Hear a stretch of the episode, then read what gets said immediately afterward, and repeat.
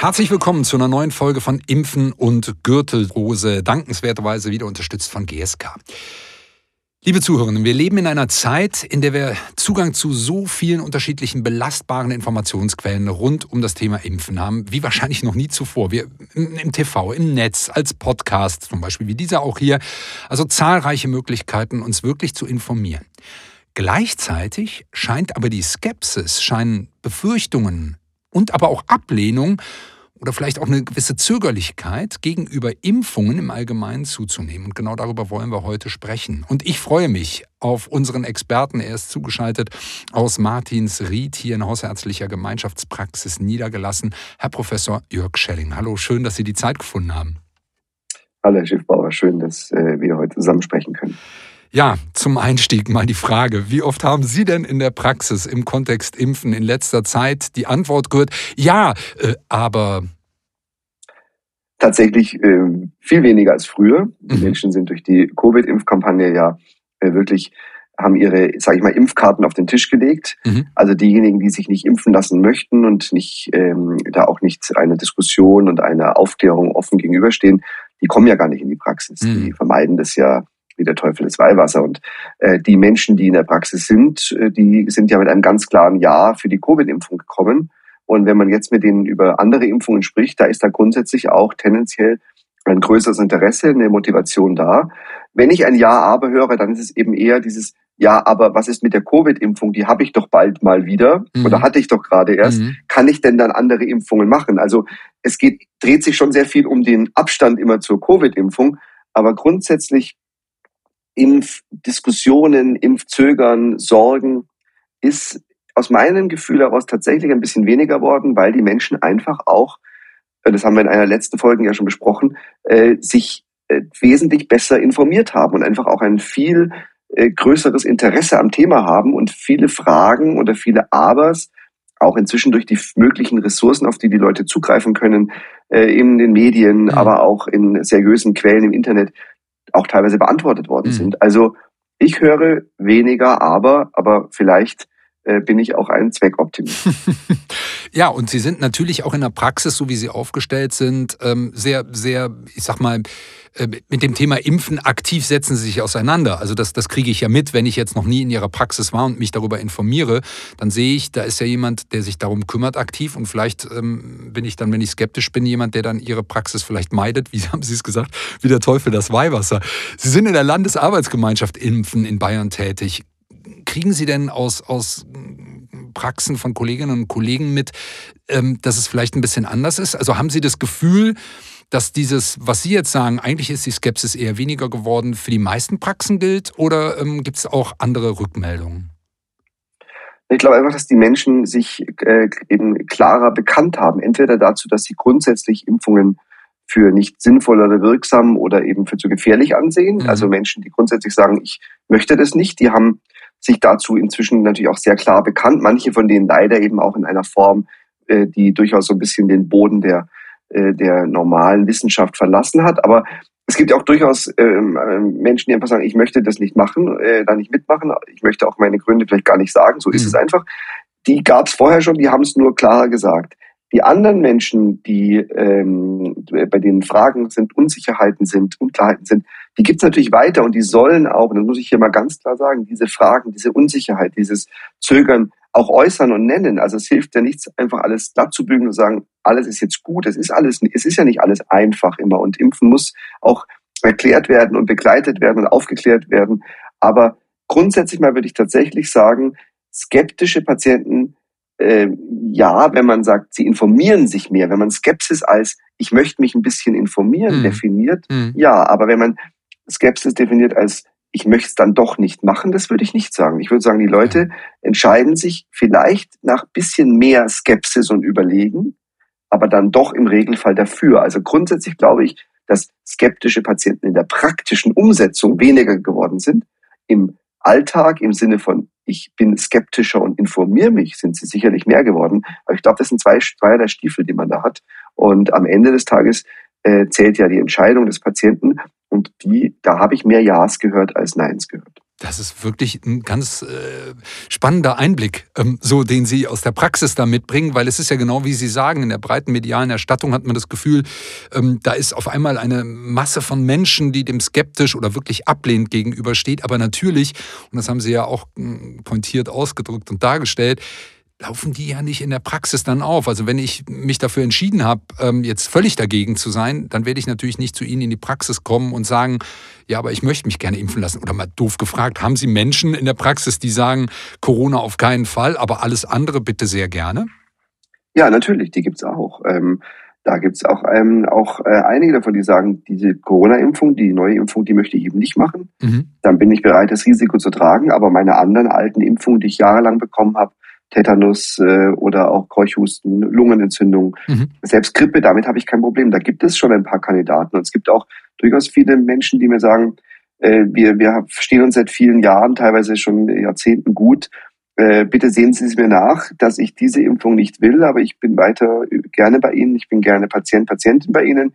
Wir können auch über alle anderen Impfungen reden, aber diese Impfung zum jetzigen Zeitpunkt nicht. Also die Leute können da schon differenzieren und da gibt es also alle möglichen Zwischentöne, muss man ganz klar sagen. Also man muss aufpassen, dass man die Covid-Impfablehnung nicht mit genereller Impfablehnung mhm. einen Topf schmeißt. Es gibt Menschen, die lehnen jede Impfung ab. Das ist völlig egal, was da drin ist, ob das Totimpfstoff oder irgendwas ist. Alles vorgeschobene Argumente, die lehnen Impfung generell ab.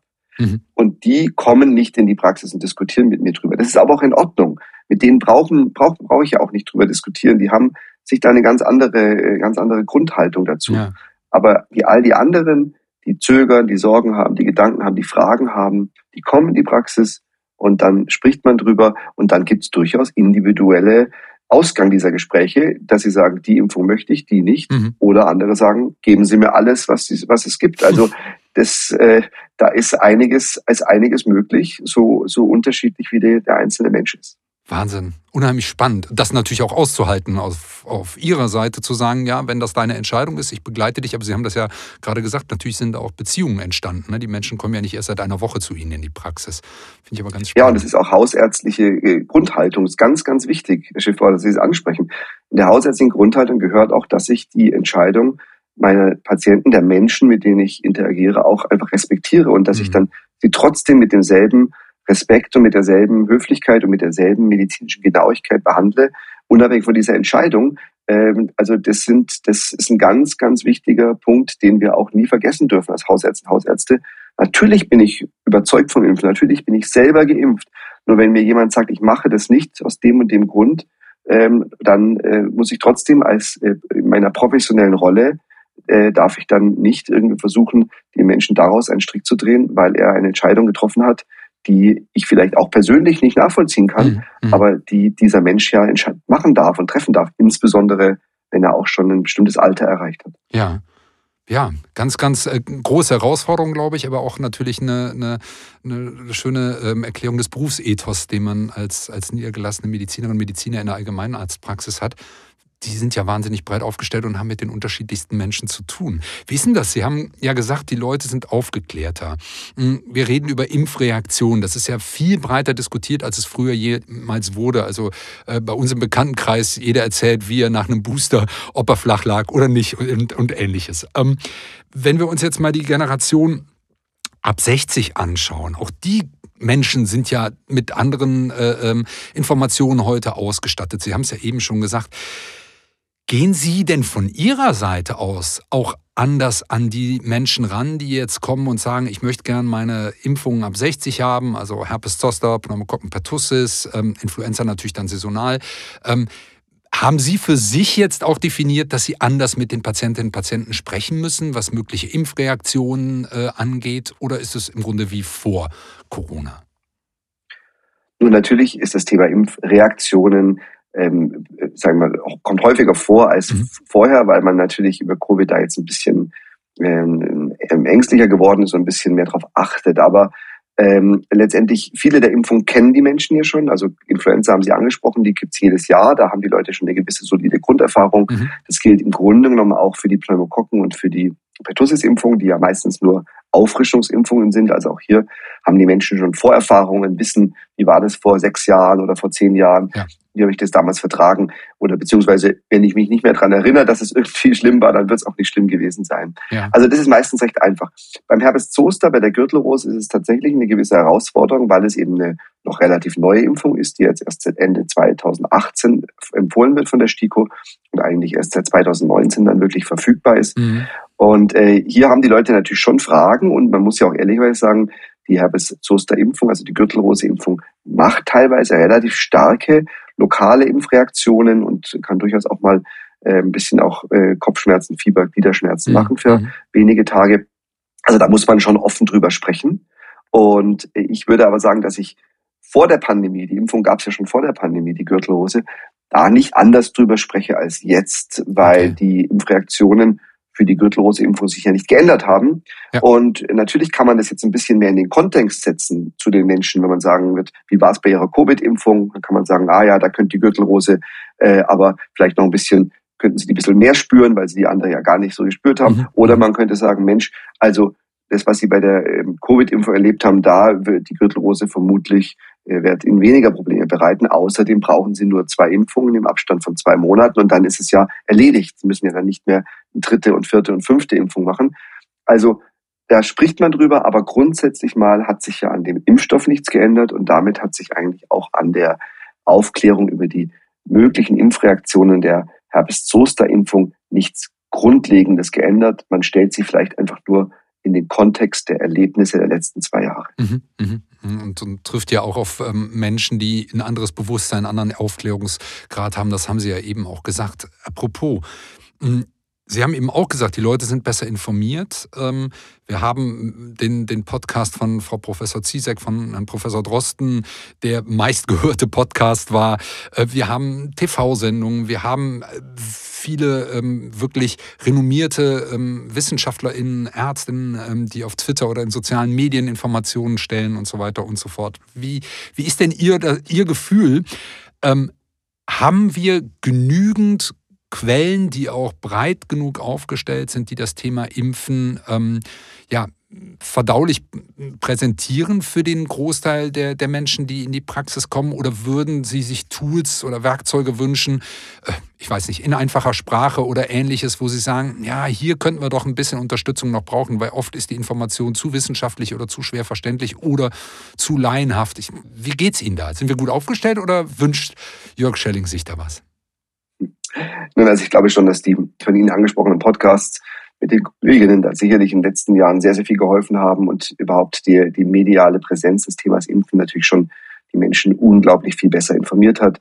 Wir haben auch fast von allen öffentlichen Anbietern, kassenärztliche Vereinigungen, von den Berufsverbänden, von den Landesarbeitsgemeinschaften Impfen, von der STIKO, vom RKI, vom Paul-Ehrlich-Institut inzwischen wirklich wesentlich bessere, umfassendere auch Internetangebote und die haben sich ja nach außen hin in die Medien und in andere Anbieter äh, mehrfach äh, potenziert und mhm. wurden weitergegeben. Also ich glaube grundsätzlich die Informationsflut ist ausreichend. Da sind viele Infos da, die die Menschen brauchen. Ähm, ich könnte mir vielleicht noch wünschen, wenn die Menschen auf dem Smartphone eben auch wirklich eine gute Impf-App haben, mhm. impfpass.de oder ähnliches, dass sie dann eben zum Beispiel da eben schon ihre Informationsmaterialien haben, sich über die Krankheit oder die Impfung im Vorfeld seriös informieren können, auch äh, über ihr Smartphone, was eben dann äh, letztendlich auch mit der Praxis verschaltet werden kann. Also ich glaube, da haben wir eine Riesenchance. Aber am Ende des Tages tatsächlich ist es die Authentizität der Hausärztin und Hausarzt, die entscheidend ist. Also mhm. letztendlich die Frage, möchte, möchten Sie mich impfen? Und vor allem, würden Sie selber bei sich machen? Haben Sie Ihre Kinder, Ihre Eltern geimpft? Mhm. Also sprich, äh, dass man wirklich da sitzt und dem Patienten nur das empfiehlt, was man sich selbst oder seiner Familie auch antun würde oder bereits angetan hat. Mhm. Und ich glaube, unabhängig von dieser Informationsebene und dieser reinen Faktenebene ist diese Ebene, da sitzt ein Mensch, dem ich vertraue, den ich kenne, teilweise seit Jahren, der mir vielleicht auch schon in anderen Situationen geholfen hat, von dem mhm. ich weiß, dass er ähm, dass er äh, gut informiert ist, dass er ein Experte in, in seinem Gebiet ist. Und dieser Mensch sagt jetzt, machen Sie das. Ich habe es selber gemacht. Machen Sie das. Meine Mutter hat's gemacht. Mhm. Diese Sätze sind, glaube ich, immer noch die entscheidenden. Ähm, die, die können Informationen nicht ersetzen. Die können gute Medien oder gute Tools nicht ersetzen. Aber wenn das Gespräch andersrum läuft, also sprich die Ärztin der Arzt sagt, ja, Sie haben sich ja da informiert, aber ich wäre mir nicht so sicher, ob sie das brauchen. Mhm. Dann bricht das wie ein Kartenhaus in sich mhm. zusammen. Mhm. Und deswegen ganz klar Authentizität, gute Informiertheit, Sicherheit beim Thema Impfen in, bei den Ärztinnen und Ärzten selber ist der Dreh- und Angelpunkt. Wenn die Patienten jemandem gegenüber sitzen, dem sie vertrauen und der sagt, go, dann sind sie auf dem richtigen Weg. Und wenn das nicht so läuft, dann geht es oft auch falsch oder schief.